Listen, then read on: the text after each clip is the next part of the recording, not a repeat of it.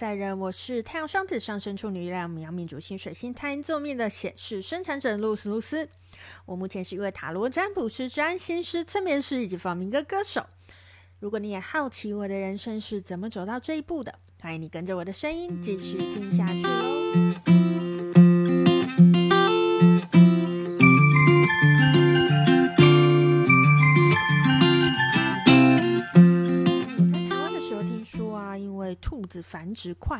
价值又高，所以在欧洲啊，兔肉吃的不少。实际到了西班牙，发现在一般超市都买得到兔肉。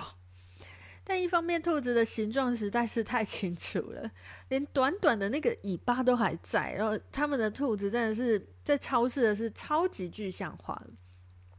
另外，再加上我其实不知道要怎么样料理兔肉啦，所以我就迟迟都不敢买。在西班牙生活了一阵子，买食材的时候经过了许多次兔肉，终于我鼓起勇气买一盒回家，哎，试试看啦。要我实际肢解兔子实在是太硬了，所以买了切好的兔肉块，选了一盒看起来最没有兔子形状的回家。打开，拿起最上层的兔肉，发现哇塞，兔头完完整整的被放在第二层。说它完整是，你可以想象吗？连舌头都清晰可见的那种程度。嗯，鼓起勇气拿起兔头，看见下面还有一包兔内脏。哇，原来兔子全身都是宝，可以食用啊！嗯，我可能是去骨去上瘾了啦。第一天呢，我尝试把兔子去骨，肉的部分拿来做白酱意大利面，在去骨的过程当中。哎，我发现兔子的小碎骨很多，哎，跟鸡肉比起来，去骨没有那么容易，所以我多花了一点时间，仿佛在上一堂自修的兔子解剖学。我自然是很能接受各式各样奇怪食材的人啦，牛蛙啊、田鼠啊，那都是很基本的啦。旅行的时候也吃过蝎子之类的路边小吃，可是这是第一次从 生鲜食材开始处理。看着煮好的意大利面，脑中还是有兔子血淋淋的画面。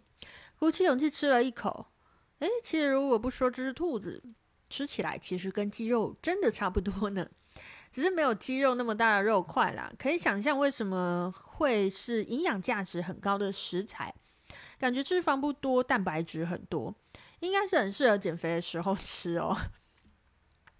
一回生二回熟，第二次我就让兔腿维持它原有的样子上桌了，看起来很像缩小版的羊腿，肉不多，吃起来不太过瘾。当我有这个念头出现之后，我惊觉自己已经把吃兔肉当成嗯很稀松平常的事情，再次赞叹自己的环境适应能力。只要给我时间，只要我愿意尝试，其实事情都没那么可怕。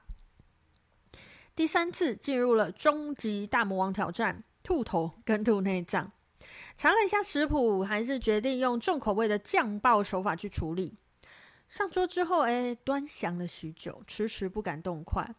鼓起勇气拿了一块放入口中，哎，嗯，我可能还是突破不了被兔子盯着，但要吃它的心理障碍。又尝试了几次，最后还是宣告失败。其实人生不过就是如此嘛。面对新的东西，我们可以选择远观，也可以选择去尝试。尝试了就会知道自己适应与否。但这个答案在我们尝试之前，就算沙盘推演再多次，我们也不会知道。那不如就去尝试吧，给自己一次机会，一个拓展的机会嘛。后来呀、啊，我从台湾带来的食材吃的差不多了，想要吃蛋饼。啊！但是没有饼皮，异想天开，想要自己买面粉来制作面食。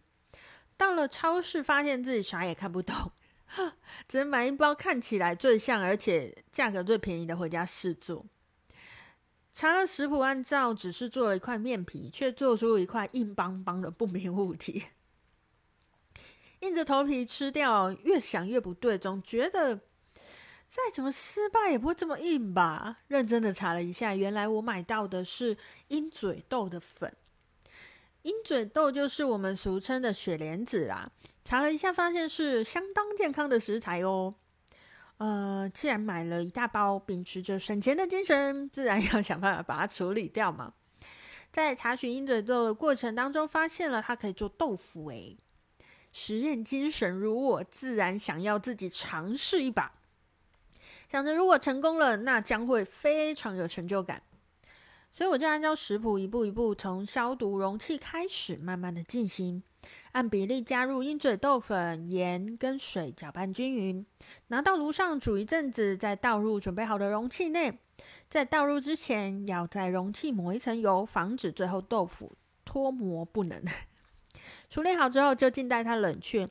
印象中看过豆腐的制作，都需要在上面盖层布，压上重物，让它排水成型。师傅没有这个动作，看着两盘水水的实验品，期待它会慢慢凝固成一块鹰嘴豆腐。几个小时过去了，我去厨房看了一下状况，嗯，似乎跟一开始一模一样呢。不死心的我想说，可能只是时间不足，足足的把它放上了一整个晚上。隔天早上起床，它依旧是原本的样子，并没有成型成我想象的豆腐。对，没错，你没听错，这就是个尝试做豆腐但却失败的故事。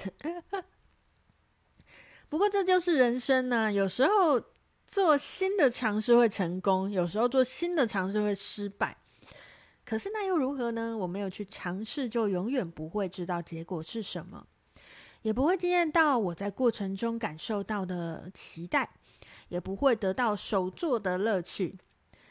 怀着抱歉的心情把它倒掉，但心是满满的。虽然这只鹰嘴豆腐解锁失败，但是体验做豆腐的过程解锁成功。事情本身都是中性的，端看我怎么去看待它。我绝对不是无可救药乐观的那种人。